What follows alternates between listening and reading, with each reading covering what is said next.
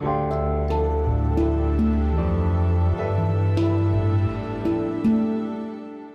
schreiben das Jahr 2022 und das hier ist die sogenannte Gegenwart.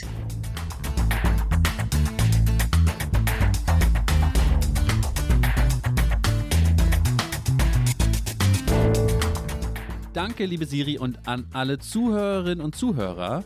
Herzlich willkommen hier zu unserem Feuilleton-Podcast. Mein Name ist Lars Weißbrot. Und ich bin Nina Power. Lars, wir werden heute mal über etwas ganz anderes sprechen als sonst. Zwar sind unsere Themen ja manchmal grenzenlos, wir machen auch immer wieder Abwegiges. Ich sage nur Bitcoin, ja, also Zeug, von dem man nicht sofort sagen würde, Kulturfeuilleton muss darüber sprechen. Aber waren wir je so crazy wie heute? Ich weiß es nicht, denn heute geht es einfach mal um einen einzelnen Stoff, nämlich um Eiweiß, um Protein und um den Kulturkampf tierisches versus pflanzliches Eiweiß. Wir werden über Veganismus sprechen, Tofu-Steaks, Männlichkeit, Buzzcast, Elon Musk, you name it. Es wird alles dabei sein, Lars. Toll, das ist eine richtig schöne Idee, dass wir mal so ein Element, nein, Element ist natürlich falsch gesagt, ein Molekül, ja, sowas wie ein Molekül hier in den Mittelpunkt stellen. Eine Folge über Proteine, das gefällt mir richtig gut. Proteine als Phänomen der Gegenwart, wem es noch nicht klar ist, wir werden gleich schnell klar machen, warum das offensichtlich ist.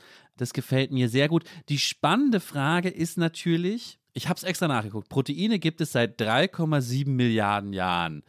Frage ist natürlich, warum sind sie jetzt gegenwärtig? Ja, da müssen sich jetzt alle noch ein äh, paar Minuten gedulden, bis die Antwort kommt. Wir spielen jetzt nämlich erstmal unser Aufwärmspiel, Lars, den Gegenwartscheck. Ich finde, eigentlich bräuchten wir echt mal einen Jingle für diese Kategorie. Vielleicht stimm doch mal was an und wenn du magst, leg auch mit deinem ersten Check los. Gerne fange ich äh, an mit meinem Check. Auf gar keinen Fall stimme ich irgendwas an. Ich habe mich hier in diesem Podcast schon oft genug blamiert beim Versuch, Englisch zu sprechen, gelegentlich auch beim Versuch, französische Wörter auszusprechen. Da erinnere ich mich auch an einige schlimme Vorfälle. Auf keinen Fall singe ich jetzt noch, aber ich fange gerne an. Ja, ein Satz, den man auf Twitter liest oder in den sozialen Medien, wo jemand etwas postet, ein Video, und dann schreibt jemand zu diesem Video, bitte bis zum Schluss gucken. Und da denke ich jedes Mal, da steckt schon sehr viel Gegenwart drin. Also, es handelt sich dann natürlich um ein kurzes Video. Es ist jetzt nicht eine Stunde, es ist sozusagen eine Minute 30. Aber die Pointe kommt erst am Schluss. Ja. Also, man muss es zu Ende gucken, um den Witz zu verstehen, warum man es teilt. Weil wir aber so völlig verblödet sind, dass niemand sich nicht mal mehr ein Video von anderthalb Minuten zu Ende anguckt, muss man dann vorher dazu sagen, dass die Pointe am Schluss kommt bitte bis zum Schluss gucken. Ich finde, da steckt unsere Gegenwart drin. Stell dir mal vor, weiß, es gab doch mal so eine Phase, da gab es so ganz viele Filme, sorry, falls ich das jetzt spoilere für irgendwen, die so vom Ende her ihren Überraschungsmoment hatten. Der Regisseur M. Night Shyamalan war eine Zeit lang mal sehr bekannt dafür. The Sixth Sense mit, mit Bruce Willis. Wie hieß der Film? ja das eigentlich Geniale am Film ist das Ende, mhm. wo sich alle, woraus heraussteht, dass alles ganz anders war. Aber niemand würde ja vorne aufs Filmplakat schreiben, bitte Film bis zu Ende gucken, ja. So. Aber in Social Media kann man nicht mal 30 Sekunden gucken, wo man am Ende, ah, ach so, das waren alles Frösche oder es war alles verkehrt herum. Das muss man dann dazu sagen, bitte bis zum Ende gucken. Ja. Okay, ich hoffe, ich habe das genug motiviert. Ja, ja, auf jeden Fall. Bei zwei Sachen fiel mir sofort ein. Eure letzte Folge zu Louis C.K., wo ihr ja auch darüber gesprochen habt, wie der Witz dann also der erste Teil des Witzes schien schon wie ein Witz, wo man auch sagen müsste, nee, guck's noch mal zu Ende. Mhm. Und bei Don't Look Up, bei dem Apokalypsenfilm, wo auch alle gesagt haben, hast du es bis zum Ende geguckt?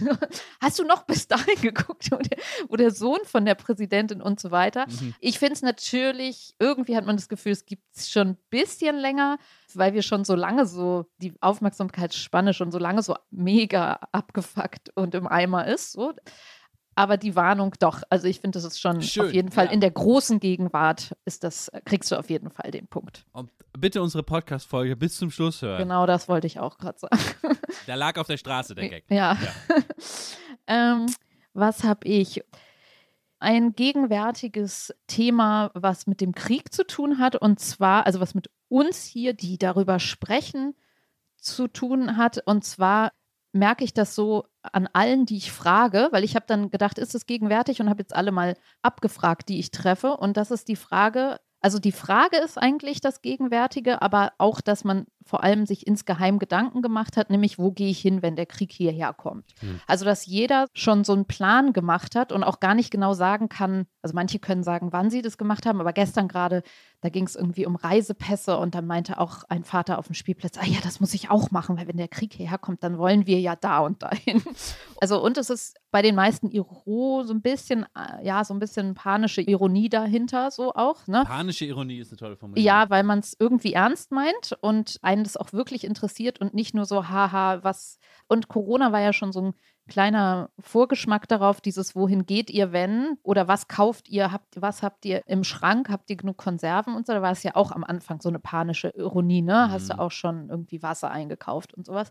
Aber jetzt wird es auch noch so, ja, schon so einfach besprochen, als ist dieser Platz dann sicher wirklich? Also will man lieber in Schrebergarten in der Nähe oder ist es nicht der Fernflug, den man ganz schnell und dann kommt der Satz, wenn die Flughäfen noch offen sind. Also mhm. genau. Also tatsächlich, aber hat das jeder lebenspraktisch schon mehr oder weniger insgeheim so einen kleinen Plan, Escape-Plan. Ja, absolut. Habe ich erst neulich auch wieder drüber nachgedacht und bin verschiedene Szenarien durchgegangen. Glaube auch, dass das andere tun, auch wenn ich da jetzt nicht so ausführlich mit Leuten drüber gesprochen habe, aber doch ein paar Beispiele fallen mir gerade ein. Gibt dann auch verschiedene, also nach verschiedenen Kriterien. Ein anderes Kriterien ist, wie weit reichen eigentlich so russische Mittelstrecken Atomraketen, bis wohin dann eigentlich nicht mehr und so weiter. Das kann man sich ja auch überlegen. Ja, den Punkt kriegst du total. Ich will aber auf eine Frage wenigstens aufwerfen. Und zwar, dieses Erlebnis Corona verwirrt mich immer noch in meiner grundsätzlichen Risikowahrnehmung, weil auf der einen Seite hat es ja gezeigt, wie fragil die Welt ist, was für schlimme Dinge passieren können, dass Sachen tatsächlich uns zustoßen können, ja, die, die viele unsere Normalität unterbrechen.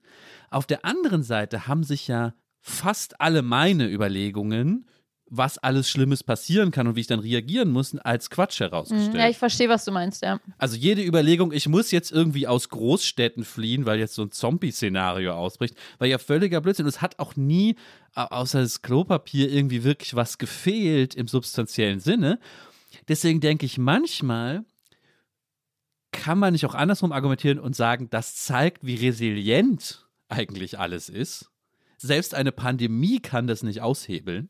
So. Ja, das kann man sagen, wobei dann einfach auch die Frage ist, wie viel schlimmer ist ein Krieg als eine Pandemie? So, ne? Also ist das nicht super gef also gefährlich? Das klingt ja schon wieder so moralisch, aber was du jetzt beschreibst, ist es nicht, also es ist immer gut, auf dem Teppich zu bleiben, so, aber ist genau diese kleine Schleife, dass man dachte, oh Gott, es wird alles so schlimm und wir haben gar nichts mehr zu essen. Ah, dann hatten wir die ganze Zeit was zu essen. Ist das nicht vielleicht irgendwie ja, sollte man nicht statt wieder in so eine Millennial-Bubble falsche Panik oder versus, ach komm, alles bleibt immer so sicher, wie es war, irgendwie so, ja, realistisch gucken und ja, ich weiß nicht, also ich denke so, die Pandemie ist ja nun mal auch, es hätte ja auch viel schlimmer kommen können, auch im Sinne der Virusvarianten, ja, oder das ist ja noch nicht das Ende. Also es könnte ja einfach nächstes Jahr noch irgendwie nochmal so eine tolle tierübertragene Pandemie kommen und da wird dann alles viel, viel schlimmer und dann so, also ich bin immer so ein bisschen Team Realismus und würde sagen, naja, ein Krieg ist halt, Krieg in Europa ist schon eine Nummer. So, ist schon eine Nummer. Und nur weil irgendwie Omikron nicht so schlimm war. Hm. Ich glaube, ich würde jetzt fließend in meinen nächsten Checkpunkt übergehen, tu denn äh, leider oder so ist eben die Gegenwart, äh, ist da eigentlich sehr nah an deinem oder macht da genau weiter. Es ist in letzter Zeit mehrfach von Politikern und von Volkswirten und Journalisten sowieso eine Bemerkung gemacht worden in verschiedenen Varianten, die mir für mich neu zu sein scheint. Und zwar von Friedrich Merz bis Habeck, den man sehr dafür lobt, dass er, glaube ich, so als erster das so als Politiker gesagt hat, wird formuliert, dass wir alle ärmer werden jetzt. Also es ist nicht immer genau, es ist nicht dieser Satz genau, aber das ist die Bottom Line, ja. Wir werden ärmer. Ich glaube, Friedrich Merz hat irgendwie etwas verklausulisiert gesagt, wir werden jetzt wahrscheinlich vorläufig den Höhepunkt unseres Wohlstands überschritten ja. Also erstmal ist mir das neu und das irritiert mich deswegen, weil er so quer zu Diskursen steht, die wir davor hatten. Weil erstmal frage ich mich, Klammer auf, als Linker, Klammer zu, auch ein bisschen, wer ist denn jetzt hier eigentlich wir? Also ich kenne natürlich vorher Diskussionen um oder nicht Umverteilungsfragen, sondern Verteilungsfragen, ja. Also Fragen über Ungleichheit. Ja, wer ist eigentlich bei uns arm? Auf Kosten von wem? Wer wird ärmer? Werden die Ärmen immer ärmer und die Reichen immer reicher? Jetzt geht es aber plötzlich immer darum, dass wir alle ärmer werden. Da wird immer im Nachsatz gesagt, ja, und dann muss man das irgendwie sozial abfedern und irgendwie gerecht verteilen und so. Aber erstmal diese Beobachtung, wir alle werden ärmer. Mir fehlt auch die Kompetenz, da viel mehr zu, zu sagen, aber sie scheint mir so erstmal neu zu sein und so gewohnte Diskursbahnen zu sprengen. Hm. Also mir ist das natürlich auch aufgefallen, vor allem dieses März-Wording, was so ein, viele Wörter hintereinander waren, wo dann immer auch so stand, ja, zeitweise, aber auch nur und Höhepunkt und so. Also der Höhepunkt ist irgendwie überschritten, wird zeitweise runtergesetzt, aber irgendwie kommt der auch wieder. Also es war so richtig so, ich, ich will es echt nicht sagen, aber es ist so. Mhm, mh. Irgendwie kann ich dir den Punkt nicht geben. Vielleicht, weil es schon so ein bisschen ausgeleiert ist, dieser also weil ich es nicht so neu finde, weil dieses Klimathema dann doch das Wir schon so ein bisschen immer mit drin hatte. Auch dieses Wir müssen weniger Fleisch, wir werden weniger fliegen. Mir ist das schon aufgefallen, auch bei Twitter die letzten Tage, so wer ist wir und was bedeutet das? Aber irgendwie dieser reine Satz, der überzeugt mich noch nicht als so eine ganz krasse. Also klar ist das Gegenwart, das wird gerade gesagt, aber irgendwie dieses, was du meinst, das sprengende Moment oder das Neue, das habe ich so nicht gefühlt.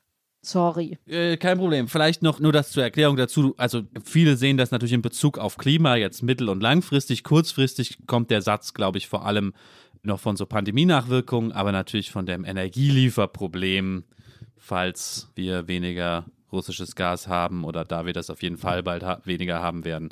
So, das ja, hätte ich vielleicht dazu sagen sollen, warum, warum die Leute das sagen. Ja, das stimmt.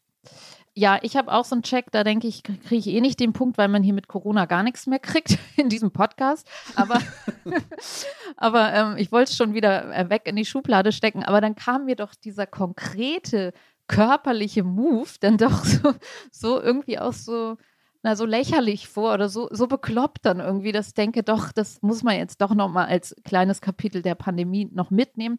Und es war die Maske nicht mehr mit den Bändern hinters Ohr machen, sondern nur noch mit dem an der Nase so festdrücken, den Kopf leicht in den Nacken werfen und so über den Gang gehen, ja? Also ich gebe zu, ich habe das letzte Woche im Büro auch gemacht und mehrere Leute gesehen, die das gemacht haben, weil es ja jetzt, Lars guckt schon kritisch, also jedenfalls, es gibt ja jetzt viele neue Regelungen, so wie in der Schule, dass man am Platz die Maske abnehmen darf, aber mhm. zum Rumlaufen mhm. eben nicht. Und im Fitnessstudio, aus Fitnessstudios wurde mir das auch berichtet, dass mhm. zwischen den Geräten musst du sie aufhaben und dann denkst du, für mhm. den Gang mache ich das nicht mehr hinters Ohr. Und dann, mhm. also diese leicht demütigende, beklopptes Herumlaufen mit irgendwie mhm. semi nach oben gucken und so sich dann auch noch irgendwie mhm. grüßen und dann fällt das da immer fast ab und so. Mhm. So, das scheint mir auch als metaphorischer Wert, so dass man ja, so. Den Punkt kriegst du auch nicht und zwar gleich aus. Ich habe zwei Gründe, um es dir abzulehnen. Erstens. Na, wer hätte es gedacht? Ja, für Corona kriegt man hier einfach nichts mehr. Ist es so? Ich, irgendwie habe ich das Gefühl, es ist so. Ah, okay. Also diese konkrete Bewegung kenne ich einfach nicht, muss ich jetzt einfach sagen. Wir arbeiten ja auf dem gleichen Flur, trotzdem ist mir das jetzt noch nicht so aufgefallen. Problem, ja, kann ich den Punkt nicht geben. Gleichzeitig aber, das, was du beschrieben hast, die Motivation dafür, da ist mir aber schon vor einem Jahr oder so aufgefallen, dass so in Eppendorf im Restaurant oder so, so eine Eppendorfer Frau, die dann vom Platz wieder rausgeht und irgendwie fast nur noch symbolisch sich die Maske aufzieht, macht das aber, indem sie sich so leicht vor den Mund hält. Ja, genau, genau. Das hätte ich dazu sagen sollen. Es gibt zwei Moves. Also es gibt den Nacken, so die, dieses, wir drücken das an der Nase fest und machen den Kopf so in den Nacken. Oder wir laufen wie jemand, der so durch Rauch läuft. Genau, ja, ja. So, ja, ja. Oder so eine Frau aus den 50er Jahren, die was ganz Erschreckendes sieht und sich so ein Tuch vors ja. Gesicht hält, dann in so einem Comic oder so, ja. Das erinnert mich so an die Zeit vor einem Jahr oder so. Okay. Deswegen kann ich dir da oh, den Punkt auch nicht geben, deswegen doppelt nicht. Gestrig, ja, toll. Ja, okay, gut, gut. Aber vielleicht, weil du, es ist interessant, dass du sagst, dass Corona-Punkte hier nicht mehr vergeben werden bei mir ist es so, dass diese ganzen kleinen Gegenwartsbeobachtungen natürlich auch durch die emotionale Belastung, die Corona ist, dass die dann wiederum sehr schnell sehr alt wirken. Ja, ja, stimmt. Gegenwartsbezug ist dann doch irgendwie was Positives für mich und diese Dinge wirken dann schon wieder so, als seien sie Jahre her und als ist es eine ganz andere Zeit. So. Jetzt höre ich aber, sagt der innere Ijoma so, Moment, Lars. Also das sind haben, nicht die, die Regeln. müssen ja immer was Positives haben. Jetzt sind es ja. nochmal, noch mal nach zwei Jahren hier nochmal, egal. Ähm, schnell, zu, schnell, schnell, zu unserem großen schnell Thema. zu unserem schnell. großen Thema. Schnell. Also wir sprechen über Eiweiße oder Proteine. Beides bedeutet, so viel kann man glaube ich schon mal sagen, dasselbe, ja. Wir sprechen in einem Feuilleton-Podcast also über ein, ich hoffe, ich sage das chemisch halbwegs korrekt, Molekül. Warum eigentlich, Nina? Ja, warum? Also es gibt auch nicht nur den Grund, dass uns das in letzter Zeit immer wieder durch den Kopf gerauscht ist, sondern es gibt einen realen Grund dafür. Und zwar gab es im letzten Jahr das erste große Zeit Online Podcast Festival. Einige mögen sich daran erinnern. Ich erinnere mich gut, weil mein WLAN ja so wunderbar komplett plötzlich ausgefallen ist. Jedenfalls haben wir da einen großartigen Gegenwartscheck mit Hörerinnen und Hörern live gespielt und zur Belohnung durfte sich eine Hörerin ein Thema für eine Folge von uns wünschen und das haben wir nicht vergessen, auch wenn es zwischenzeitlich so schien und ihr Thema lautete Veganismus.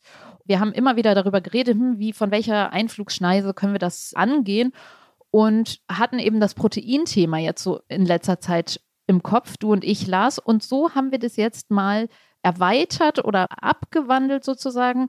Und was uns beschäftigte, war wirklich dieses Thema Kulturkampf zwischen pflanzlichem versus tierisches Eiweiß. Und feuilletonistischer gesagt, die ganze Metaphorik des Eiweißes, also alles, was da an Männerbildern, Gesundheit, politischem Statement, Milieu, alles, was damit zu tun hat, ist irgendwie dann doch so offenkundig ein riesig großes Thema, dass jetzt der Moment ist, um darüber zu sprechen, Lars. Genau, Eiweiß, Veganismus, diese ganze Gemengelage versuchen wir gleich mal ein bisschen äh, auszuleuchten. Was hat das alles miteinander zu tun?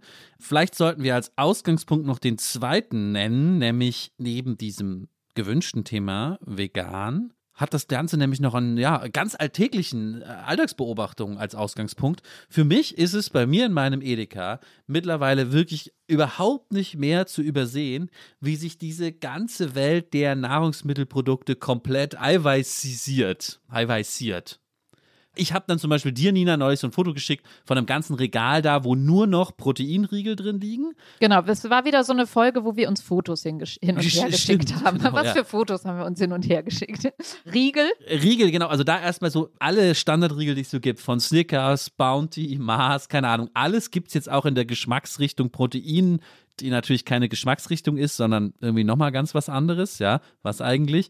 Was gibt es alles noch? Also wir haben uns dann so verschiedene Mir Produkte sind, ja, ich hatte diese ganze Hülsenfrucht-Chips-Abteilung, also Humus-Chips, dann gab es süßes Humus auch, also überhaupt dieses Humus-Fanatismus, dann Linsennudeln ist, also gibt es ja schon länger, dann Protein-Pancake-Pulver. Also ja, eigentlich alles einmal in Protein, könnte man auch so sagen, oder? Ich habe hier noch, was habe ich noch gesehen? Eiweißbrot. Das hast du mir, glaube ich, noch genannt dass man das einfach jetzt oft sieht. Ja, das gibt es auch schon länger. Gab es beim Bäcker auch mal so eine Zeit lang. Da habe ich das Gefühl, das haben die auch wieder so ein bisschen nachgelassen. Gab man eine Zeit lang so ein Schwarzbrot, was irgendwie nur aus Eiweiß bestehen sollte. Sah auch ein mm. bisschen komisch aus, aber. Mm. Dann das klassische Vasa-Knäckebrot mit Protein von Dr. Oetker so 25 Vitalis Proteinmüslis. Dann eigentlich mein Lieblingsprodukt, der Ehrmann High Protein Chocolate Pudding. Ja. Ja. Und dann habe ich sogar gesehen, heißt wirklich so Smart Protein Chips Barbecue Flavor. Ja, dazu kann ich gleich was sagen. Stimmt. Ah, du musst das mit dem Barbecue Flavor gleich sagen. Weil da schreit es in meinem Kopf gleich Proteinköder. Achtung, Proteinköder. genau, weil das hattest du mir nämlich erzählt mit dem Barbecue. Aber warte mal gerade, jetzt ja. würde ich erstmal sagen, bevor wir dazu kommen, will ich noch kurz festhalten, ich interessiere mich ja für diese Ernährungsdiskurse gar nicht so sehr, wie du vielleicht, aber selbst das fiel natürlich selbst mir auf, wie das im Supermarkt alles so vollgepackt wird, ja. Aber ich dachte, das ist irgendein Marketing-Gag und ist so eine Bubble von irgendwelchen Food-Marketing-Leuten, die sich wieder irgendwas überlegen mussten. Ist es natürlich auch, ja, also das ich will jetzt nichts Justiziables sagen, aber ob das alles so gesund ist, was wir hier aufgezählt haben, ja, sei mal bezweifelt. Aber es steckt ja dahinter trotzdem ein echter, auch halb wissenschaftlicher oder ganz wissenschaftlicher Ernährungsdiskurs, ein Diät-Ernährungsdiskurs, wo man sich viel eher auf Eiweiße konzentriert. Das hast du mir dann erst erklärt. Genau, ich habe nochmal den guten alten Baskast ja. Ernährungskompass rausgeholt, den wir ja alle, also den ganz Deutschland seit, äh, ich habe nochmal geguckt, 2018 ist es rausgekommen, das große Buch Baskast, der Ernährungskompass. Nina, es ist übrigens Wahnsinn, wie oft du darauf Bezug nimmst. Also man merkt richtig, für dich ist es eigentlich das Buch der Gegenwart. Mm ich würde sagen, das ist schon vorbei, aber das, also als prägendes Buch, wenn man jetzt fragt, okay, was hast du in den Jahren gelesen, natürlich, oder würde ich auch sagen, Gesamtgesellschaft, ich meine, wie lang stand das ja, bitte ja. auf Platz 1? Also mich würde da wirklich interessieren. Da an dem Punkt 2018 kam das Buch raus und können jetzt Edeka und Aldi und alle noch mal kurz auswerten, wie viel mehr Beluga-Linsen, Mhm. Kichererbsen und Wildlachs und schwarze Schokolade in der Zeit über die Theke gegangen sind. So, also ich habe schon das Gefühl, das rauschte einmal wirklich gesamtgesellschaftlich so durch, weil es ja auch wirklich für alle Zielgruppen geschrieben war. Es war einfach beschrieben. Es hatte nicht so diesen terroristischen Ernährungs ja, so, also es war so, hey, ich habe mir das für euch angeguckt. Also um es noch einmal für alle, die es noch nicht gelesen haben, zu sagen, das war ein Buch, in dem Bas Kass, der Wissenschaftsjournalist, sich Studien, aber tausende Studien reingefahren hat und Metastudien zu Ernährungsfragen, also wissenschaftliche Studien, was man über einzelne Stoffe sagen kann, mit dem Ziel, was ist eine gesunde Ernährung und eine, die unser Leben lang macht, aber auch lebenswert, also im Alter auch noch mit möglichst wenig Altersleiden. So. Und für viele habe ich das Gefühl, war das auch eine tatsächlich danach eine Phase der Ernährungsumstellung, vielleicht auch der dauerhaften Umstellung, aber ich würde sagen schon, es gab so einen Peak, wo es so radikal umgestellt wurde und dann wenn man jetzt viele fragen würde, und wie ist dein Bas-Kast-Faktor gerade im Leben, dann würden die sagen, ja, ich habe sowas auf Dauer übernommen, ja, aber ich esse jetzt trotzdem wieder, mm, mm, mm, so, ich esse jetzt trotzdem mal wieder mehr Fleisch oder sowas. So. Egal, also jedenfalls, der erklärt nochmal für alle, was Proteine sind. Also grob das Prinzip, was ich dir jetzt mal so rübergeworfen habe, ist, dass man sagen kann, Proteine sind in dem Sinne ein Sonderfall. Also am Anfang fängt Bas Kasta an mit Studien über die Mormonengrille. Das sind so Heuschrecken, die durch Amerika ziehen und bei denen Insektenforscher geguckt haben, warum lassen die denn das Gras links liegen und warum gehen die immer gezielt auf die Proteine und das andere interessiert die gar nicht so sehr. Warum essen die sich manchmal gegenseitig selber? Und dann gab es noch eine Studie, also wurde das auf Menschen übertragen. Offenbar isst man so lange, bis der Eiweißbedarf gedeckt ist. Und umgekehrt, wenn man Protein satt ist, frisst man nicht mehr weiter. So. Und die haben da Leute in so eine Schweizer Ferienwohnung, glaube ich, haben sie ans Buffet gestellt und haben so verschiedene Testreihen gemacht. Also die einen haben vor allem die proteinhaltigen Lebensmittel gegessen, also viel Eier oder was auch immer da auf dem Buffet drauf war, viel tierische Eiweiße. Ich glaube, es waren tierische, genau. Und die anderen haben eine Mischung bekommen und die wiederum anderen haben dann ganz viele Kohlenhydrate bekommen. So, und da wurde halt festgestellt, als sie gesagt haben, danach, wer hat am schnellsten auf, freiwillig aufgehört zu essen, waren es immer die mit den vielen Proteinen und die anderen haben weitergefuttert und dann auch dementsprechend mehr zugenommen. So. Und Bas Kast hat dann so eine Metapher auch, weil ich ja eben gesagt habe, Protein ist ein Sonderfall. Protein ist ein Baustoff, ein Baustoff unseres Körpers, also Wachstum und Instandhaltung und Muskelmasse und all sowas. Dafür ist es wichtig. Und wenn wir jetzt ein Haus hätten, dann wäre das sozusagen unser der Baustoff, während Kohlenhydrate und Fette eher eine Energiequelle sind. Also auch Zucker natürlich auch alles eine Energiequelle. Und das ist eher so ein bisschen nicht egal, aber er beschreibt halt auch so bei den Diäten, es gibt eine Low-Fat und eine Low-Carb-Diät, aber man findet einfach keine Low-Protein-Diät, Mhm. weil das keinen Sinn hat. So. Mhm. Oder auch, er redet ja viel über, schreibt viel über Diäten, dass die frisst die Hälfte, FDH-Diät in Anführungsstrichen, also dieses soll man einfach weniger essen, so einfach mal die Hälfte vom Teller oder weglassen, dass das deshalb eben auch nicht funktioniert, weil unser Überlebenstrieb uns dazu bringt, eben dieses Eiweiß zumindest das Minimum zu decken. Das heißt, du wirst immer so viel essen. Deswegen fällt es so schwer, wenn man einfach sagt, Hälfte weg, so, weil dein Eiweißhunger dann trotzdem noch da ist. Der Körper möchte immer das Eiweißminimum erreichen und es stehen ihm aber Fette und Kohlenhydrate dann im Weg. Also es ist so, er spricht von dieser Proteinverdünnung. Da kommen wir wieder zu den da. Jetzt wird es mit den Barbecue-Chips interessant, weil die sozusagen die böse Lebensmittelindustrie alles verwässert. Also der Körper, man möchte, um zu überleben, Protein essen und dein Körper weiß, ah, Barbecue ist Fleisch, Protein, juhu. Und dann kriegst du aber die Chips und die bestehen, oder er nennt da auch Chicken Nuggets, so, die bestehen dann halt aus super viel Fett und dann gerne noch irgendwie Zucker drunter gemischt und so.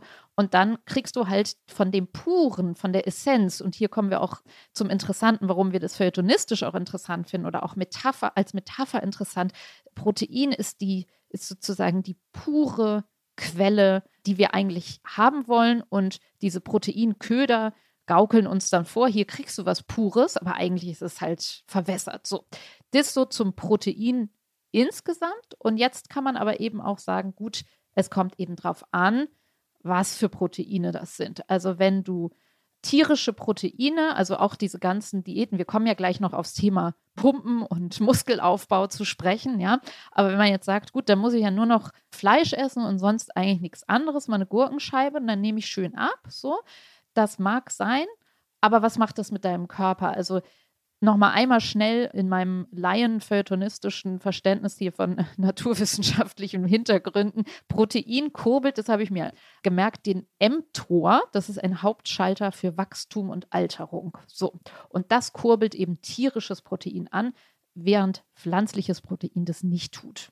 So. Okay, da sind wir jetzt schon bei der Bin, bei der wichtigen Binnendifferenzierung zwischen genau. den beiden Proteinen, zwischen denen dann dieser Kulturkampf entsteht. Genau, deswegen auch Kulturkampf Milch, ja, da geht es ja auch gleich nochmal darum. Was steht immer auf diesen Oatly-Verpackungen? It's like milk only for humans oder so, ne? Also, das kann man natürlich aus tierethisch begründen, aber rein vom Getränk her ist natürlich Milch etwas wie bei Menschen, was für die Babys gemacht ist, zum Hyperwachstum und sagt natürlich hier wachsen, wachsen, wachsen mit alle eure Zellen, jetzt geht's los. So, und wenn du dir das gerade in unserem, also für unsere Kinder ist das schön, die können das auch saufen ohne Ende, aber für uns jetzt, als so die schon so leicht ins Gerümpelalter kommen und in der Mitte des Lebens angekommen sind, ist ja bei uns eher Wachstum und Alterung ist ja was, was man gerade nicht möchte oder was negativ konnotiert ist und Krebszellen fressen Eiweiß. Kann man vielleicht so leihen. Also, ne, Wachstum ungut. So. Ich finde das super interessant, weil mir das lange gar nicht bewusst war, wie grundsätzlich diese Eiweißorientierung geworden ist. Und jetzt wird es auch etwas feuilletonistischer kurz, weil ich habe das anfangs für so einen milieuspezifischen Spezialdiskurs gehalten, der sich auch in der Popkultur dann in den milieuspezifischen Spezialpopkulturen niedergeschlagen hat. Ich erinnere mich zum Beispiel, das muss ich jetzt kurz vorlesen, an einen kleinen Text der Autorin Stefanie Sargnagel, eine junge Autorin, äh, die immer so Tagebucheinträge schreibt.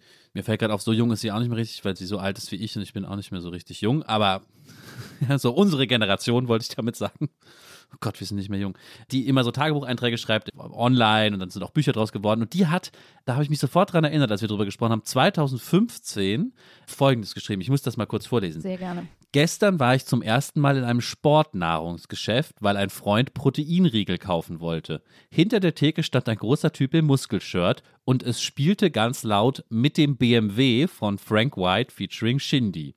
An den Wänden hingen Bilder von Männern, die schreiend etwas zerreißen mit ihren verbeulten, veraderten Gliedmaßen. Alles dort ist Testo, alles dort ist Masse. Riesige, klobige Behälter, gefüllt mit kiloweise Tabletten und Pulver. Der Inhalt ist mit brutalen Schriftarten beschrieben, deren Ästhetik Ich fick dich in deinen Augapfel mit meinem gigantischen Titanpenis schreit. Nichts wirkt gesund, alles ist schwarz, silber, blau und technoid. Sogar der Erdbeerpudding mit Fruchtstückchen hat das Design eines gewaltverherrlichen Actionfilms. Ich glaube, ich bin schwanger.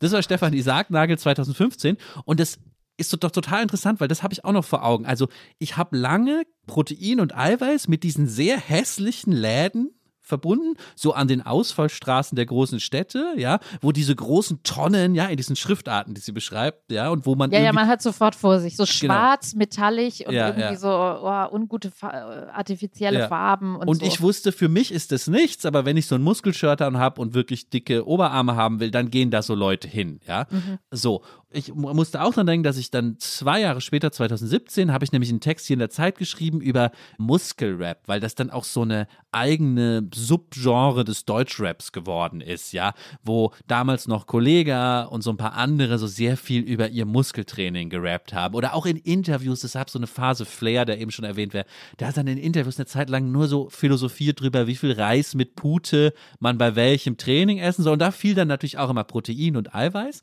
aber ich habe gedacht, das ist ist so ein Nischending. Ich habe damals sogar hier geschrieben, dass das so ein Kulturkampf ist und die beziehen sich eben auf dieses Fleisch und das Pumpengehen versus die vegane Yoga-Welt. So als, ja, Flair auf der einen Seite und die veganen Yoga-Leute aus Eppendorf auf der anderen Seite. Es gab dann diesen ironischen Track von Kollega und Majo vom Salatschrumpf der Bizeps. Deswegen hab lieber ein Rumstick parat. So war der Quatschrefrain. Also das war dieser Kulturkampf. Aber das scheint ja rückblickend komplett falsch zu sein, weil Muskeltraining und überhaupt diese Eiweißfixierung waren ja wahrscheinlich schon 2017 gar kein Unterschichtending aus Berlin-Neukölln oder so, sondern ich habe das nur nicht mitbekommen. Da gab es ja auch schon diese Influencer wie Pamela Reif oder da war ja schon die Mitte der Gesellschaft und ja auch unsere Stadtviertel im Fitnessstudio. Ja, ich glaube, es ist schon interessant, wenn du das beschreibst oder hier hattest du ja auch noch das Zitat aufgeschrieben, bei uns die Handelbank und bei euch die Yogamatte, ne? Also bewusst vegan versus eiweißreich Fleisch. Und gleichzeitig gibt es ja, also es sind schon unterschiedliche Lager. Du sagst es Unterschichten, gleichzeitig Pamela Reif. Pamela Reif habe ich ja auch mal porträtiert, so damals. Und die hatte ja auch zwar so Bowls gegessen, also schon irgendwie pflanzlich, aber das Proteinpulver war auch dabei. Also ja, man kann ja. das auch in weiblich und ja, irgendwie privilegiertes Viertel und so und so machen. Ne? Also irgendwie hat man das Gefühl, auf der einen Seite ist die Trennung da so krass in Fleisch versus ja, was sage ich jetzt mal, Hülsenfrucht oder Tofu oder Nüsse und äh, Chiasamen und all sowas. Und gleichzeitig ist es aber auch, könnte man ja sagen, das Eiweiß ist eigentlich das, was die zusammenhält als Stoff, weil sie überhaupt erkannt haben, das ist die Essenz, ne? das ist das, worauf es ankommt und das macht uns leistungsfähig. Also so dieser Wunsch auch, das Pure und das Überflüssige, also auch so eine sehr gegenwärtige so eine Strömung, dass man minimalistischer, dass man gegen die Überflussgesellschaft für den individuellen Wachstum, so, da fängt es dann gleich an, von links zu schreien, äh, Wachstum. also da kommt dann gleich die politische Ebene aufs Eiweißthema drauf, also Wachstum für, ob das jetzt ja, Kapitalismus, Krebs oder Klimaemissionen sind, ne? es ist immer der böse Wachstum. Und ich glaube, da greift es dann, dass man sagen kann, die Hülsenfrucht, ja, das ist dann sozusagen das gesunde Existieren, das mehr im Einklang mit der Natur sein, wo man sagen kann, gut, das ist auch so ein Bubble-Ding, wobei Baskas das ja für eine breitere Schicht oder für jedermann, also für jeden normalen Rentner, der auch sagen konnte, okay, ich will jetzt auch mal weniger Cholesterintabletten futtern. Ah, okay, hier wird mir zum ersten Mal erklärt, ich komme von meiner bundesrepublikanischen Sahne, Fleisch, sonst wie Sozialisierung. Und hier wird mir zum ersten Mal neutral erklärt, also frei von all dem, was wir jetzt alle alles angerissen haben an politischer oder metaphorischer und milieuhafter Aufladung, wird mir einfach nur meine Gesundheit hier erklärt. Und deswegen kaufe ich mir jetzt bei Aldi meinetwegen für 99 Cent, kaufe ich mir jetzt hier halt eine Dose Kichererbsen und dann bin ich gesünder. Was ich so spannend finde, ist, wenn man mal ganz rauszoomt und diesen Eiweiß-Diskurs, ja, veganes Eiweiß versus Fleischeiweiß, ja, wenn man das von ganz weit oben betrachtet, geht es ja letztlich auch um deswegen kleiner Bogen zurück zum Anfang, auch um Energie. Weil wir beschäftigen uns ja so viel mit Energiefragen und dann finde ich es manchmal ganz spannend, dass wenn ich hier auf meinen Snickers-Proteinriegel drauf gucke, steht ja da auch eine Energieangabe, die ja letztlich, ich habe jetzt leider keinen hier, aber da steht ja auch Kalorien und dann immer daneben, glaube ich, Kilojoule, oder? Also genau die Einheit, in der auch Habeck über die Energiewende spricht, ja. Wir brauchen jetzt lustig, so, so viel äh, Megajoule, Watt, whatever aus den und den Gasturbinenkraftwerken oder so. Ich finde das auch so gegenwärtig großartig, weil die Energiewende beschäftigt uns auf so vielen Ebenen. Ja, die Energiewende beschäftigt uns auf der Klimawandel, Stromerzeugungs-, Mobilitätsebene. Und dann hört man da ja auch oft, das ist auch eine interessante Parallele, Argumente, die erstmal gar nicht grün oder moralisch sind, sondern eher so auf Effizienz oder, oder Common Sense gehen. Zum Beispiel, es ist voll irrational, dass wir nicht einfach die Sonnenenergie direkt per Solarkraft in Energie umwandeln, sondern erst die Sonnenenergie vor Milliarden Jahren irgendwelche Pflanzen haben blühen lassen, die dann zerquetscht wurden in der Erde als Öl und das holen wir jetzt da raus. Das ist ja auch sozusagen viel zu umständlich. So. Zumindest kommt es manchmal so als so eine Veranschaulichung, dass wir alles anders machen müssen. Und so ist es doch bei dieser Eiweißfrage auch. Wenn Eiweiß Energie ist, kann man ja auch ganz simpel alle moralischen Fragen mal beiseite gelassen, so einfach nur fragen, ist das nicht viel zu kompliziert? Das wächst an so Pflanzen, das geben wir dann so Tieren, die machen dann so Eiweiß draus, die müssen wir dann schlachten. Ja, es ist ja irgendwie so ein komplizierter, viel zu komplizierter Prozess. Lass uns doch viel effizienter direkt das Eiweiß aus den Pflanzen rausnehmen. So, weißt du, was ich meine? Das sind so zwei Fragen von Effizienz in der Energiegewinnung. Ja, ich finde Effizienz schon auf jeden Fall ein interessantes Wort, weil wir haben ja auch das fette Stichwort Männlichkeit stehen, ja, also was hattest du vorhin gesagt? Der eiweiße alte Mann ist es ja, das tierische, der sozusagen, das meinte ich eben mit dem bundesrepublikanischen, da in der Rahmensoße noch feststeckt. Das wurde ja auch erneuert, wenn man jetzt den Beef-Laser nimmt, ja, Mhm. oder die Paleo-Diät, ja, das ist ja auch Mhm. so, ich stähler meinen Körper Mhm. bewusst mit diesen Eiweißen und gehe auch über das Wachstumsziel hinaus. Also es ist mir dann ja, ich will Muskelmasse. Mhm. Also man hat das in einer sehr virilen Form, kann man diese Eiweißnummer haben. Und dann, ich habe ja mal vor ein paar Jahren was über den Hafermilchmann geschrieben. Also die Männer, die jetzt, die ihren Körper als wirklich, wo es aber schon in Anführungsstrichen weicher wird, die auch meditieren, die dieses Effizienzding nicht aus so einem krassen tierischen, also die wollen keinen Krebs kriegen, die wollen effizient joggen gehen, die wollen schon ihren Körper als so ein Tempel effizient und hyper durchoptimiert irgendwie durch die Midlife-Crisis bringen, sage ich jetzt mal, oder bis zum Lebensende. Also schon dieses Baskastartige, leicht sehnige, richtig getrimmte, aber eben, also die dann wirklich ihren Körper so behandeln wie schon in so einer Mechanik halt auch. Und diese Studien, diese Baskast-Studien sagen dann ja auch so, du musst den damit füttern und dann kriegst du was raus, was weder auf dein Herz geht auf Dauer, noch dich fett macht, also auch überhaupt, dass Mhm. Männer nicht fett sein sollen. Und gleichzeitig, aber du bist dann kein Bodybuilder und du bist Mhm. auch kein alter weißer Mann und so. Das sozusagen als pflanzliche oder mit so ein bisschen Fisch, also vegan und Fisch, also Nüsse und Hülsenfrüchte und Fisch als so ein neues Männlichkeitsideal, Mhm, weißt du, so was sozusagen sich in mehrere Richtungen abgrenzt. Ja, und recht autark auch dann ist. Ich glaube, was mir gerade nochmal auffällt, um nochmal die Gegenwertigkeit von Eiweiß zu unterstreichen, du hast gerade was ganz Wichtiges als Gegenkonzept eingeführt, nämlich Fett. Weil ich glaube, am Fleisch kann man es doch sehen. Die Fleischbegeisterung, die konservative Fleischbegeisterung lange, so wie du es immer beschreibst in der alten BRD, ja, oder heute immer noch bei einer bestimmten Generation, eher mit so mit dem Fettgenuss verbunden ist. Die Gefahr war irgendwie das Fett, weil man gesagt hat, vom Fett verkalken die Arterien oder irgendwie sowas hatte sich festgesetzt, ja. Aber gleichzeitig das Fett ist irgendwie das, was mein Wohlstand zeigt, ja, und worauf ich warte. Fett ist Geschmacksträger. Das war immer so die Debatte. Genau, und die Nachkriegs, ne? Also wir brauchen Fett und Niemand Zucker. hat von Eiweiß gesprochen. Mm, Weißt stimmt, du, selbst ja. die Fleischverteidiger haben nicht von Eiweiß gesprochen. Die haben eher das Fett dann gelobt, Mhm, ja. ja. Auch so ein bisschen in der Dissidenz dann irgendwann, als alle anderen gesagt haben, Fett ist schlecht, haben gesagt, nein, ja genau, Fett ist Geschmacksträger, so als der provokante Satz. Und jetzt hat sich das so verschoben hin zum Eiweiß. Niemand will mehr das Fett aus dem Fleisch, aber das Eiweiß ist sozusagen das, was das Fleisch so interessant macht, zumindest für diese Muskelrapper, die ich eben zitiert habe. Mhm. Werbung. Diese Woche in der Zeit? Die Bücher des Frühlings. 16 Seiten blühende Fantasie. Von gefährlichen Liebschaften, einer Flucht auf dem Mississippi und magische Erzählkunst. Das Literaturspezial zur Buchmesse in Leipzig. Die Zeit, Deutschlands größte Wochenzeitung. Jetzt am Kiosk oder direkt bestellen unter zeit.de/slash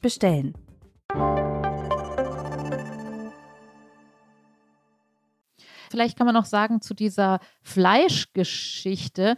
Die Zeit hat mal eine Titelgeschichte gemacht und da ging es um Fleischersatz. Ja, also da war so eine, sah eigentlich ziemlich cool aus, da war so eine Tomatenstaude, sagt man, ja. Und statt Tomaten waren dann da so Hackfleischbällchen dran, die aussahen wie Tomaten. Und da ging es auch viel um Laborfleisch und all den Kram so.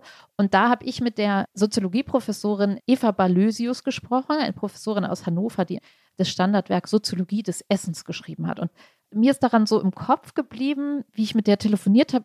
Und ich habe lustigerweise auch mit Bas Kass telefoniert für den Artikel und der war so total on fire und meinte, ja, Laborfleisch und das ist ja nun irgendwie das, was die Zukunft ist und so. Also es ging um die Frage, wird man überhaupt aufhören, Fleisch zu essen und wie macht man es weniger und wer isst was und ist das nur eine Milieufrage und so weiter. Und die war so völlig unbeeindruckt und sagte, ja, also für mich passiert da so gar nichts Neues. Und ich immer so, ja, aber das Laborfleisch und das Tofu und Seitan und so. Und sie immer so, nee, nee, nee. Und sie sagte, die Ernährung, ich habe es nochmal rausgesucht, ihr Zitat, äh, die Ernährung, insbesondere das Fleisch, sind der klassische Ort, an dem Gesellschaften sich darüber austauschen, was ihre Werte und Normen sind. Und hat beschrieben, da, wo die Macht war, war immer das Fleisch und der Zugriff auf Ländereien und das Recht, Tiere zu jagen. Und durch die Abkehr davon demonstrierte man die Abkehr von der Obrigkeit und sagte schon in der Antike haben die Protagoreer den Vegetarismus zum Protest gegen die Machthaber benutzt. Und später gab es dann die Protestanten oder Pazifisten, die auf neue Lebensstile hinauf wollten. Und dass es halt schon immer diese das rote Fleisch, die Männlichkeit und dann eher das blassere Fleisch oder eben die Hülsenfrüchte oder auch wenn es da noch keine, vielleicht kein Tofu gab, aber Bohnen und Erbsen, also was Regionaleres hier. Also den Bratling, das war für mich so ein Aha-Erlebnis. Den guten alten Bratling, das ist jetzt nicht was, was es jetzt erst irgendwie gibt und was jetzt erst so eine bewusste Abgrenzung ist. Dass das praktisch irgendwie einfach, also für die war das einfach nur so eine Welle. Jetzt so gepusht durch Klima und so, aber es war so eine Welle und die sagte so, ne, die Leute werden immer äh, Fleisch essen und das ist was, was wir schon tausendmal gesehen haben. So. Ich fand es super interessant. Ich habe den Text auch nochmal gelesen. Ich fand einen Satz super interessant da drin. Da stand irgendwo der Satz, für diese ähm, neuen Laborfleisch-Erfinder, Produzenten, für sie sind Tiere in erster Linie altmodische Maschinen, die viel zu viel Energie verbrauchen, um Fleisch zu liefern. Also das fasst, glaube ich, nochmal ganz gut zusammen, was ich eben meinte, als Vergleich zur großen Energiewende bei der Stromerzeugung, ja, oder für Mobilität. Ja, also es geht eigentlich darum, ob Maschinen nicht effizient genug sind und das kann man auch auf die tierischen Eiweiße übertragen, ja, und deren mhm. Produktion im Rind oder Schwein. Können wir einmal kurz über das Laborfleisch reden? Auf jeden Fall. Und ich würde auch gerne nochmal diesen, also weil wir jetzt so über Protein als so ein Fuelstoff eigentlich geredet haben, ja, so, so einen effizienten, was glaube ich auch ein bisschen, ähm, also es geht ja nicht darum. So heißt doch auch diese eine Firma, die jetzt auch so nicht nur Eiweiß, sondern da ist alles drin, was ich brauche in so einem Drink oder so. Alles, was du je brauchst, einfach nur noch so Astronauten. Aber mich interessiert auch wirklich, also Elon Musk, ist das dann so ein Hafermilchmann eigentlich? Also ist das so, so jemand, der sagen würde, also als Typus des Mannes, ja, genau das, was du gerade referiert hast. Also das sind altmodische Maschinen und das ist dämlich, wenn wir die benutzen. Wir können das doch auch ganz anders, nämlich im Labor, zack, bumm, fertig, so.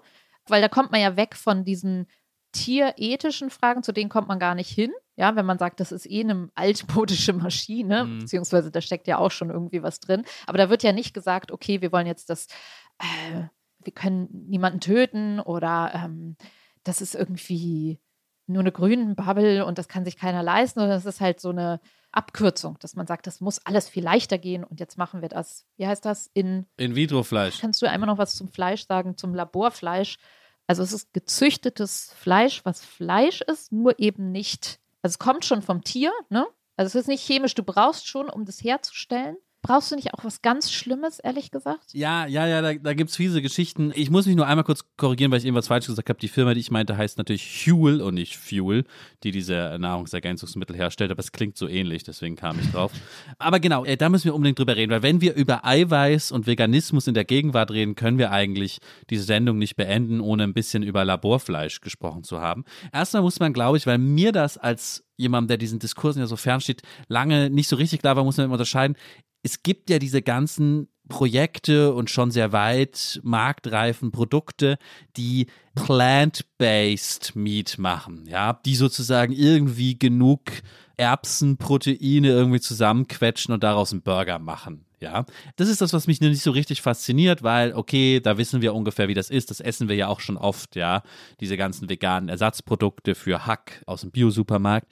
Und die andere Sache ist eben dieses Laborfleisch, was dann nicht plant-based ist, sondern cell-based. Und das geht wirklich so, dass man mit Hilfe von Stammzellen in der Petrischale, also in vitro im Glas, ja, auf so einer Nährlösung das wachsen lässt. Da wachsen dann so Muskelfasern von einem Tier. Nur ohne mhm. das Tier drumherum. Tier ohne Tier, Tier ohne Seele, Tier genau. ohne Augen. Aber trotzdem muss es, du kannst nicht irgendwas aus dem Periodensystem irgendwie in Pulverform zusammenmischen und dann kommt das Tier raus, sondern es muss halt schon irgendwas Fieses, muss es nicht irgendwie so Stammzellen vom Kalb sein oder so oder aus der Mutter raus. Also der Weg dahin war schon richtig, richtig hart. Genau, also einmal muss ich irgendeinem Tier mal die Stammzellen entnehmen, darüber kann man dann sprechen, wie schmerzhaft das ist. Das andere Problem ist die Nährlösung, die bis, also das ist ja alles noch nicht richtig marktreif. Das ist immer noch sozusagen nur in kleinen Mengen wird das überhaupt produziert. Und da wurde bisher als Nährlösung so eine Flüssigkeit genommen, die man aus dem ungeborenen Kalb irgendwie auf sehr brutale Art gewinnen musste. Aber da arbeiten die dran, eine andere Flüssigkeit dafür zu finden als Nährlösung. Das ist, glaube ich, das, woran du da denkst. Also man braucht das Tier bisher noch, zwar nicht als Massen, als Darf böse ich einmal noch die feuilletonistische Stimme auf, aus dem Off machen? Ja. Man merkt schon, dass es der Elon Musk Way to Go hier, weil das sozusagen da arbeiten wir dran. Und das ist schon diese Start-up-Szenerie, ja, ja, ja, ja. ja, wo man sagt, es geht ja auch um gut und schlechte Bewertung von Lebensmitteln und in all diesen Milieus und was ist dein Fortschrittsglaube? Bist du ein Beharrer auf deinem alten, ich darf aber mein Steak essen, keiner redet mir da rein? Mhm. Oder ich bin der junge weibliche Klima neutrale, ich schütze mich und mein Herz und die Tiere und die Erde und stehe immer auf der richtigen Mhm. Seite und esse jetzt mein Seitan. Ist das hier so dieses, hey, why not alles im Labor machen und sozusagen das Tesla des Essens oder, ne? Ja, aber, aber ich finde es mal wieder schade, dass du sozusagen die feuilletonistische Ja. Ideologiekritik nur in die eine Richtung spielst. Du kennst ja da meine Nur Position. gar nicht. Ich, ich bin ja. jetzt, ich beschreibe ja eigentlich gerade jede dieser Positionen Jede- jede dieser, okay. ironisch, oder? Okay, also okay. insofern, das nur zu meiner Entschuldigung. Aber ich wollte nur sagen, Ja. man merkt gleich den Aufbruchsgeist in dieser, weil Ja. sonst kann man ja sagen, nur, ich wollte nur zusammenfassen, es gibt die Beharrer und die, wir sind vorne dabei und auf der richtigen Seite, die es in Klammern siehe Eva Balösius schon vielleicht auch schon irgendwie immer gab, ja. Das wäre jetzt so das dritte nach vorne gedachte. Absolut. Weiter mit den Petrischalen. Nein, ich wollte nur noch mal sagen, an dem Punkt waren wir schon auf dem Podcast. Ich bin ja immer der Typ für in vitro, ja. Ich hänge nicht so an dem, weil ich nochmal nachgucke, das Gegenteil ist in vivo, ja, im Lebenden. So, ich hänge nicht an die, in vivo ist cool und toll und so, ja. Kann man auch mal machen, aber ich hänge da nicht so dran wie andere, glaube ich, ja. Im Glas finde ich auch cool, vor allem wenn es Probleme löst. Und diese Form der ideologischen Auseinandersetzung, ich habe dann irgendwie so ein, das können wir ja unten verlinken, das war so ein Bericht, irgendwie, den die Bundesregierung oder ein Ministerium in Auftrag gegeben hat zu In-vitro-Fleisch. Ja, und das war so eine Zusammenfassung für Laien wie mich. Den habe ich gestern nochmal durchgeblättert und da stand was Interessantes drin. Darf ich das auch nochmal vorlesen? Bitte Weil das gerne. passt genau zu dieser Debatte. Da wurde dann einmal einfach referiert. Vertreter der Critical Animal Studies, einem interdisziplinären Forschungsgebiet mit dem Ziel der ethischen Reflexion der Mensch-Tier-Beziehung, äußern die Bedenken, dass In-vitro-Fleisch die zentrale Rolle von Fleisch in der menschlichen Ernährung stärken wird. Eine wichtige Eigenschaft des ethischen Veganismus, die soziale Störung, ginge verloren. Also, diese Critical Animal Ja, Studies nichts sagen, verstanden, ehrlich gesagt. Bitte nochmal. Also nicht nochmal vorlesen, erklären, bitte. die Critical Animal Studies Leute sagen, für uns zählt bei Veganismus, beim ethischen Veganismus, auch, dass er stört, dass er sozial stört. Wenn er gar nicht mehr stört, weil die Leute einfach In-vitro-Fleisch essen können, dann verlieren wir sozusagen unser ethisches Element. Ich lese mal weiter vor. Veganismus richtet sich gegen das Fleischparadigma. Die gesellschaftliche Selbstverständlichkeit und Normalität, Fleisch zu konsumieren, die soll hinterfragt werden. Veganismus ist somit Ausdruck des Unbehagens gegenüber tierischen Produkten. Dieses Unbehagen kann ein Motor für radikale Veränderung sein. Das ist sozusagen das Argument von, sagen wir mal, radikalen Veganern gegen In-vitro-Fleisch, weil dann plötzlich der Veganismus nicht mehr gebraucht wird und in sich kollabiert. Sie wollen aber, dass der Veganismus weiter stört und Motor für radikale Veränderung ist. Für mich macht das auch nicht so super viel Sinn, aber ich glaube, es ist eine ganz wichtige Zusammenfassung von einer meiner Meinung nach konservativen linken Position, die man bei vielen diesen Fortschrittsfragen sieht, wo man ein Problem gar nicht lösen will, weil wenn das Problem gelöst ist, kann man nicht mehr dieses Störfeuer dazwischen funken, was angeblich gesellschaftliche Veränderungen hervorruft. Und das ist eben nicht meine Position. Macht es Sinn? Ja, also ich würde denken, da gibt es ja immer noch, also dass es irgendwie noch genug Störfeuer geben wird, ist doch klar. Und ich glaube halt so diese, diese hm, Utopie, ja, dass man sagt, so, jetzt alles aus dem Labor und alle sind glücklich. Ja, und irgendwann kostet das dann nichts mehr oder so ganz billig und dann kann man sozusagen auch das schlechte Corned Beef, dafür hat dann kein Tier mehr gelitten und das kann man dann auch für ganz billig aus der Dose noch kaufen und dann sind alle glücklich. Also ich sage das jetzt so salopp, so dieses alle glücklich. Oder keiner isst dann mehr das echte Fleisch und es gibt keine mehr, die das jagen wollen und so. Das ist, glaube ich, da muss man dann irgendwie schon so Jetzt stöhnst du gleich wieder auf mit der menschlichen Natur, wenn man mit sowas ankommt, aber es geht ja irgendwie schon dann darum, es sollen nicht alle vegan sein, es müssen nicht alle aufhören, Fleisch zu essen, aber es geht ja um Massentierhaltung, um ein wahnsinniges Vollfressen mit billigem Fleisch, was furchtbar hergestellt wurde und sowas. Und die Frage, wie man dafür das nutzt, also es ist doch wie bei Fuel und Autos, dass man sagt, man kann jetzt nicht plötzlich Autos verbieten, man kann auch nicht Verstehst du? Also es ist so ein bisschen dieses, die Realitätsnähe, das Veganismus oder irgendein Störfeuer da. Also ich glaube, es wird auf jeden Fall den Wunsch geben, noch Fleisch zu essen und Tiere zu benutzen und die Leute, die dagegen sind, oder? Aber es geht ja um irgendwie schon so das Projekt, wie ändert man das in der breiten Masse. Was ich für interessant finde an dem Laborfleisch ist die Frage, die man dann jedem stellen könnte oder jedem, der jetzt so angrillt, ja, wäre es dir egal, der und der sozusagen, weil ich finde, bei diesem ganzen Thema kann man noch sagen, ich, wir hatten es ja schon, es hat auch eine gewisse, also es ist hochaktuell und gleichzeitig Baskast hatten viele schon durch. Viele haben sich ja schon so einsortiert in Sachen Protein und sagen, ich bin so vegan wie möglich, wenn ich, aber dann esse ich eben doch Fleisch, aber dann esse ich nur das Biofleisch. Und also jeder hat so einen kleinen Steckbrief, ja.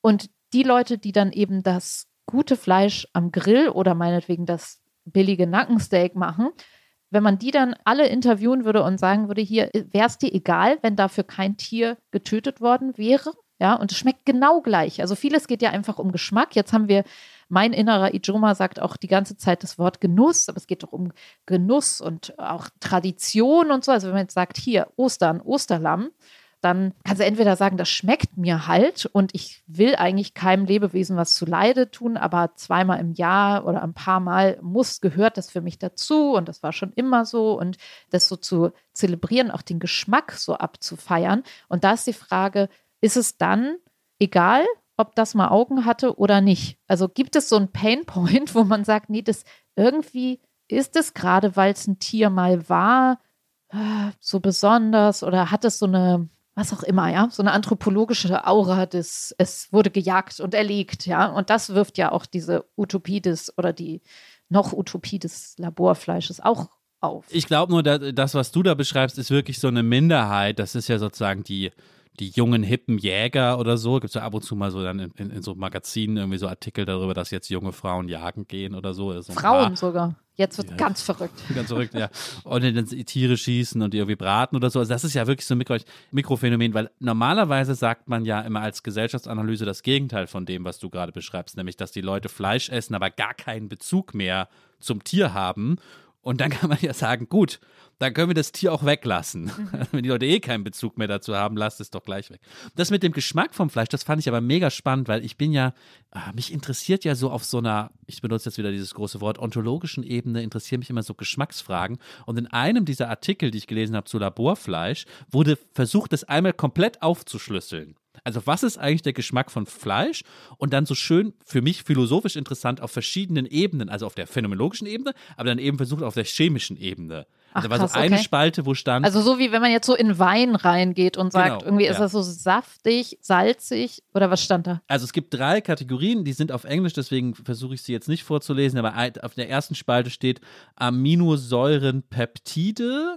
Das ist die Kategorie. Dann steht da so im Fleisch sind zum Beispiel Monophosphate, Cysteine, irgendwas. Und dann steht hinten der Geschmack davon ist Roasted Caramel Meaty. Meaty finde ich natürlich besonders schön, weil den Leuten die sagen, die müssen den Fleischgeschmack beschreiben. Dann fällt ihm am Ende aber nichts rein. Ja, fleischig halt. Dann gibt es eine zweite Kategorie, da geht es eher um die Fette. Das ist dann Fatty Buttery Sweet.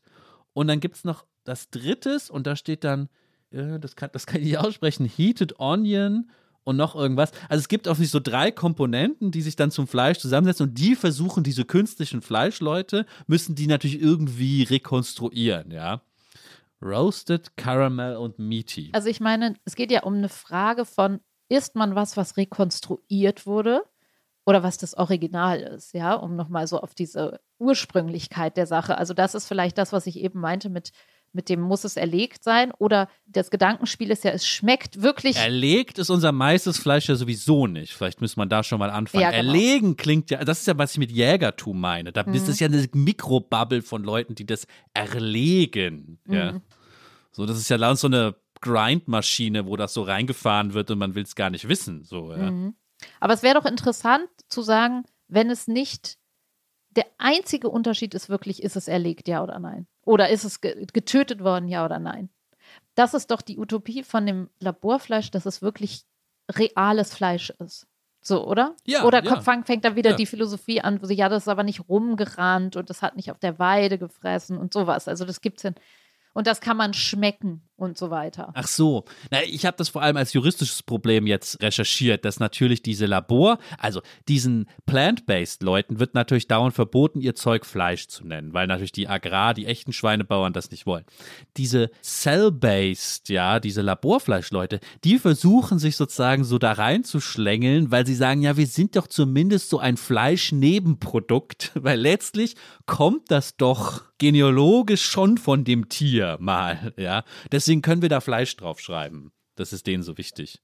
Darf ich noch eine Sache kurz sagen, bevor Ja, wir Schluss mach machen? Ich mach's Tu ganz das. kurz, weil in diesem Text, über den wir eben gesprochen haben, wo du damals mitgeschrieben hast, habe ich noch einen zweiten Satz gefunden, der mich sehr interessiert hat, nämlich, wenn das mal so aufgeht mit diesem Laborfleisch, dann müsste man sagen, Millionen Nutztiere werden nicht mehr leiden müssen, denn niemand wird sie in dieser Anzahl noch brauchen. Und der Satz hat mich auch sehr interessiert, weil, das will ich zum Abschluss kurz sagen, ich persönlich glaube, dass es unmoralisch ist, Tiere zu essen aus tierethischen Gründen. Ich tue es leider trotzdem, wie so vieles im Leben, wird man seinen moralischen Ansprüchen nicht gerecht. Aus diesem Grund interessieren mich natürlich immer so Argumente besonders, warum es tierethisch vielleicht doch okay sein mag, Fleisch zu konsumieren. Lars hat die Philosophie durchgeforstet, um irgendwie zu finden, der ihm den Segen gibt. der, der, der mir Sinn gibt. Und in diesem Satz steckt vielleicht das einzige gute Argument fürs Tiereessen drin. Der Satz war, Millionen Nutztiere werden nicht mehr leiden müssen, denn niemand wird sie in dieser Anzahl noch brauchen. Diese Nutztiere haben, je nach Bedingungen, zumindest die Glücklichen auf dem Biobauernhof, ja auch ein schönes, erfülltes Leben. Wenn sie aber mal keiner mehr braucht, gibt es sie auch nicht mehr. Und manche Philosophen sagen, das wäre schlecht, wenn es plötzlich all diese glücklichen Schweine und Rinder Von glücklichen Hühnern. Und das Glück der Hühner gäbe es dann gar nicht, Genau. weil es die gar nicht mehr gäbe. Weil, weil wir brauchen die ja nicht mehr. So, die gibt es da nicht mehr. Aber das ist vielleicht jetzt, jetzt sind wir zu weit fortgeschritten, um das ausführlich zu diskutieren. Ähm, ich kann es das nur, Glück der glücklichen Hühner und ob es, wenn es die nicht mehr gäbe. Also irgendwas sagt mir, ja, dass dass es. du glaubst daran nicht. Oh, ja, okay, sag, rede du mal weiter. Ich muss mal so philosophisch nachrücken. Ich will das nur schnell noch ergänzen, um ein selbst ausgedachtes philosophisches Argument, weil ich gerne hier manchmal zum äh, Mögrill gehe. Ich warte die ganze Folge schon auf das Wort Mögrill. Mögrill. Das ist eine Imbissbude auf der ähm, Mönckeberger Straße und der Einkaufsstraße hier vor der Zeitredaktion. Wenn Sie Lars Weißbrot treffen wollen, gehen Sie zum Mögrill. Früher oder später kommt der um die Ecke gebogen. Und da gab es lange leider nicht mehr, ist jetzt so abgeklebt, dass es das nicht mehr gibt, gab es immer den Bison-Griller. Und ich habe immer den Bison-Griller, war sehr lecker, den Bison-Griller geholt. Wahrscheinlich mit viel Eiweiß, ich weiß es nicht. Und dann habe ich aber danach immer gedacht, heißt das nur so? Oder Bison, weil ich dachte, Bison, das ist doch so von so irgendwas, so Indianer gejagt haben und ist dann ausgestorben. Oder esse ich das jetzt noch die ganze Zeit? Ich kenne mich ja wirklich mit solchen Sachen nicht aus, dann musste ich es einmal googeln. Und tatsächlich, es gibt noch Bisons, aber nur aus einem einzigen Grund. Weil Anfang des 20. Jahrhunderts, als sie fast ausgestorben war, ein Fleischproduzent sie geschützt hat zur Fleischproduktion. Also selbst wenn wir auf Artenvielfalt achten, könnte man das Argument machen, dass wir Fleischesser dafür gesorgt haben, dass es wenigstens noch Bisons gibt. Sonst wären die nämlich weg, weil dann hätte sich keiner mehr für sie interessiert. Mit diesem Schlusswort, Lars, bevor du gecancelt wirst für all das, was du gerade gesagt hast, ja, schließen wir diese Folge und lassen das mal so stehen, oder? Lassen das so stehen. Ich muss dir aber noch eine Prognosefrage Ach stellen, ja, Nina. das gibt's ja auch noch. Das gibt's auch noch. Meine Prognosefrage ist leider ein bisschen komplizierter, aber ich muss sie stellen. Ich muss nochmal zum Anfang zurück, ja. Ich muss nochmal danach fragen, was es heißt, dass wir ärmer werden, ja. In einem Jahr, also im April 2023, wir werden alle ärmer. Ich weiß nicht genau, was es heißt, deswegen frage ich dich. Im April 2023, sind wir beide dann ärmer als jetzt? Bitte keine Influ in, äh, äh, wie nennt ihr das immer da? Ähm, Invasion, schon so. Inflationsfragen jetzt an mich, ich bin nicht Ijoma. Sind wir dann ärmer? Boah, du meinst jetzt so wirklich deinen Kontostand und deinen ETF-Stand oder was? Also, Nina, ich weiß es nicht. Im Fernsehen sagen die Leute, wir werden alle ärmer. Deswegen frage ich dich jetzt, werden wir beide ärmer? mh, also ich glaube, also ich würde sagen, es ist weniger auf unserem Konto als jetzt, aber du fühlst dich nicht ärmer als jetzt, Lars. Okay, das sind doch hoffnungsvolle Worte. Mit dieser semi-philosophischen, halb komisch-psychologischen Antwort lasse ich dich jetzt alleine. Wir können ja mal wirklich das Datum notieren, dann frage ich dich in einem Jahr, oder? Gut. Schön. Es war mir eine Freude. Wir sind durch alles so ein bisschen durchgaloppiert und ja, aber es ist, glaube ich, klar geworden, dass auf jeden Fall der Eiweißstoff ein Gesprächsstoff, ein feuilletonistischer Gesprächsstoff war, oder? Oder ist. Absolut. Und ich glaube, wir haben auch dieses Veganismus-Thema auf unsere Art, finde ich, eindrücklich bearbeitet. Also ich fand das, weil es ist ja so schwierig, da wirklich nochmal was zu sagen zu diesem viel diskutierten Thema. Ich fand das jetzt sehr interessant, auch was du mir erzählt hast, das ganze Gespräch. Ich esse, glaube ich, jetzt eine vegane Bolognese heute Mittag. Na, mal gucken, ob das stimmt. Fotografiere sie für mich ab, Lars. Und ich äh, kaufe mal ein paar Humuschips für nächstes Mal. Wenn wir uns irgendwann mal live treffen und zusammen aufnehmen, dann können wir hier alles voll krümeln. Sehr gut. Darauf freue ich mich und ich freue mich aufs nächste Mal. Bis dahin. Bis zum nächsten Mal. Die Titel aller Bücher, Artikel, Filme, Songs oder Serien aus dem Podcast finden Sie in der Podcast-Beschreibung. Bei Anregungen, Kritik und Lob schreiben Sie uns gerne an gegenwart.zeit.de.